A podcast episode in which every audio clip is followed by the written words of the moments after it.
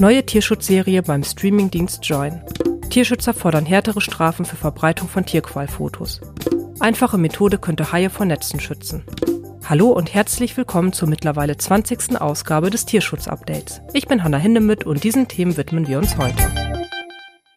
Die neue Doku-Serie Animals Army begleitet Tierschützerinnen und Tierschützer bei ihrem Einsatz für die Rechte von Schweinen, Hühnern, Füchsen und Schweinswalen. Sie zeigt, welches Leid sie täglich zum Beispiel in der Massentierhaltung oder auf Pelzfarmen beobachten und wie sie dabei ihr Leben riskieren. Zu sehen sind die vier Folgen von Animals Army seit dem 20. Januar auf der Streaming-Plattform Join Plus.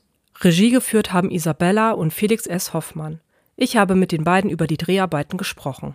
Isabella und Felix, warum war es euch so wichtig, die Arbeit der Aktivistinnen und Aktivisten zu zeigen? Es gibt viele Gründe, warum wir den Tierschützern eine Plattform geben wollten, vor allem auch eine Stimme geben wollten. Also da kann ich für Isabella und mich sprechen, dass wir fest davon überzeugt sind, dass eigentlich den Grundstein für jegliche Diskussion in unserer Gesellschaft, wie wir Tiere halten sollten, der entsteht durch diese krassen Bilder von Tier Tierleid einfach zu sehen ist. Ich glaube, das bewegt sehr viele Menschen. Das hat auch äh, mich sehr bewegt, irgendwie nach 31 Jahren, wo ich alles gegessen habe, äh, zum Veganer. Man sieht ja diese Menschen oft immer nur in skandalträchtigen Beiträgen so, aber keiner ist so der Frage nachgegangen, wie sieht's im Innenleben eigentlich aus von den Menschen, die ähm, sich das immer und immer wieder antun, weil sie dagegen halt kämpfen. Wie du gerade bereits angesprochen hast, Felix, zeigt die Serie wirklich schlimmes Tierleid. Gab es denn während der Dreharbeiten ein Erlebnis, das euch besonders beschäftigt hat? Ich glaube, das Bewegensereignis war die Geburt eines Kalbs.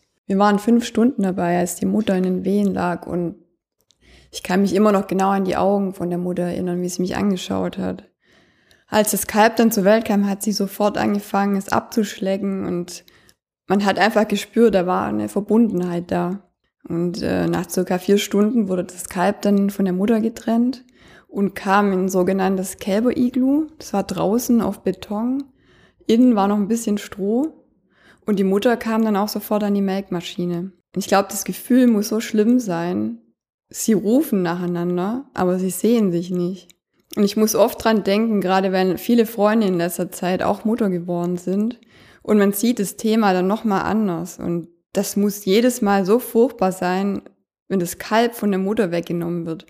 Nur damit wir Menschen die Milch trinken können. Das ist wirklich absurd. Ihr habt die Tierschützerinnen und Tierschützer über einen längeren Zeitraum begleitet. Was nehmt ihr für euch aus dieser Zeit mit? Wenn ich jetzt die Aktivistinnen an sich alle anschaue, ich glaube, jeder wäre verdammt froh darüber, ähm, wenn wir nicht in so einer Notsituation wären. Also ich, das ist einer der härtesten Jobs, die ich überhaupt erlebt habe. So und ähm, auch einer der wichtigsten. Das ist physisch und psychisch so unglaublich anstrengend. Und auch sich diesem Tierleid immer wieder auszusetzen. Ich meine, wir haben das jetzt auch ein Jahr lang im Schnitt immer begleitet und haben diese Bilder immer und immer wieder gesehen. Man, klar gewinnt man dann eine Routine, aber manches lässt einen dann doch nicht so los. Und wenn man dann dagegen stellt, dass das eigentlich, also der Grund, warum diese Tierrechtsaktivistinnen genau so arbeiten, äh, wie sie arbeiten müssen. Ähm, der Grund ist, der Staat versagt halt auf voller Linie. Also wir haben dann auch im Rahmen der Recherche festgestellt, in Bayern wird ein Tierhaltungsbetrieb alle 48 Jahre kontrolliert und dann muss man wirklich sagen, da läuft was falsch. Und auch in den ersten Gesprächen haben wir damals auch festgestellt, dass so, dass viele von diesen Tierrechtsaktivisten einfach kriminalisiert werden und man muss halt ganz klar hier nochmal betonen, äh, da herrscht ein Notstand. Also wenn man sich mal überlegt, wenn so wenige Menschen immer wieder in eigentlich so regelmäßigen Abständen unglaublich schlimmes Material von Tierrechtsverstößen in die Öffentlichkeit bringen, frage ich mich immer, wie die Dunkelziffer dann aussieht, also wie viel da tatsächlich eigentlich jeden Tag passiert, so äh, in Deutschland und zu sehen, dass diese Menschen sich irgendwie diesem ganzen System gegenstellen mit eigentlich wirklich sehr einfachen Mitteln mit einer Videokamera, mit einem Fotoapparat. Ja, das hat uns sehr, sehr beeindruckt. Zu Tode getrampelte Katzen oder blutige Hundekämpfe. Immer wieder kursieren in den sozialen Netzwerken Fotos oder Videos, die Tierquälerei zeigen, teilweise mit riesiger Reichweite.